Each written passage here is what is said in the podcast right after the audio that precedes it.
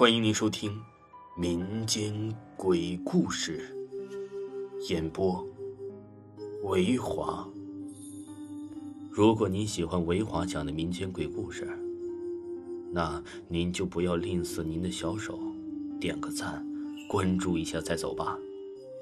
精彩继续。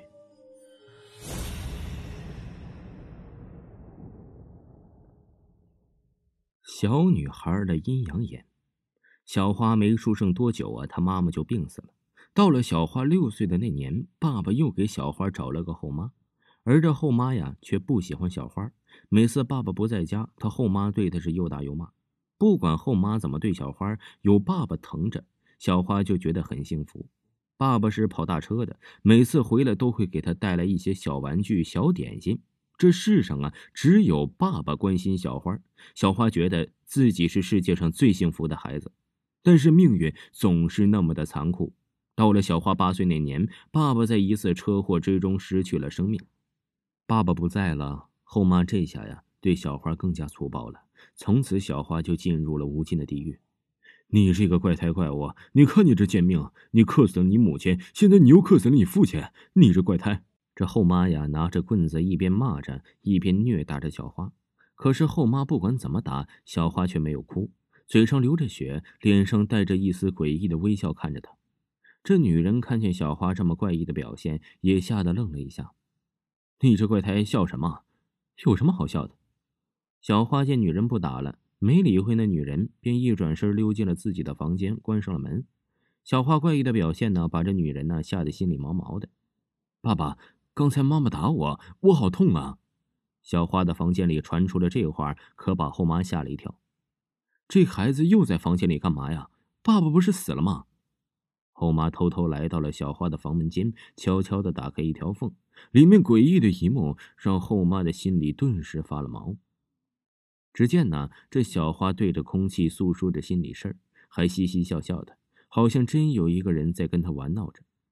正在后妈看着这眼前一幕吓得发呆时，小花突然把头转了过来，看着她诡异的笑了起来。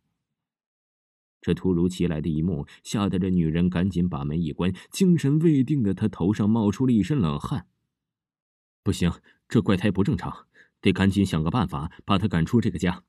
这女人呐，惊魂未定的她头上立马冒出了一身冷汗。到了半夜，屋里一片死静。此时，小花带着今天挨打所带来疼痛的伤，一步一步的走出了房间。在房间里睡觉的后妈听到了开门声，也非常害怕，悄悄的跟了出来。这怪胎，这么晚不睡觉跑出来干嘛呀？带着心里的疑问，一步步尾随着小花，后妈的心不安的跳着。只见小花走到客厅中间停了下来，嘻嘻哈哈的笑起来：“爸爸，我好怕呀！”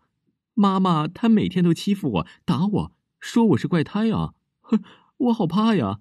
爸爸带我走吧，我不想再看到妈妈了。这句话把后妈吓了一跳。可就在这时，小花转过脸，对着她躲藏的地方笑了起来：“妈妈，你也来了？爸爸，爸爸也在这里呢，还有很多朋友一起来看我呢。你要不要也一起来看看呀？他们都可想你了。”你这怪胎，你想吓我是吧？你以为这样我就怕了吗？你说爸爸在，他在哪儿啊？叫他过来找我呀！别以为你装神弄鬼我就怕你了，信不信我打死你？小花没躲，他们就在你背后呢。你说什么？后妈吓了一跳。小花用手指了指，我说他们在你背后，在哪儿啊？哪有什么鬼呀？你这怪胎，你吓不到我的。再说，我打歪你的嘴。”后妈恶狠狠的说，“你背着他们，他们在玩你的头发呢。妈妈，他们在你身上呢，他们在对着你笑。哎，不过，哎，你好像玩具呀。不信，你转过头来，你看看你背着什么？他们好喜欢和你玩啊。”听完这话，后妈吓得整个人都不敢动了。她把她的头慢慢的一点一点的转过去。一声刺耳的尖叫打破了这原本死一般寂静的夜。后来这个女人疯了小花每天放学后都会跑到很远很远的地方捡破烂回家后做好饭一口一口的用勺子给这女人喂饭一边喂着饭一边微笑着对旁边的空气说爸爸以后啊我会好好照顾妈妈的。此时小女孩的脸上浮现出了一股邪恶的笑容。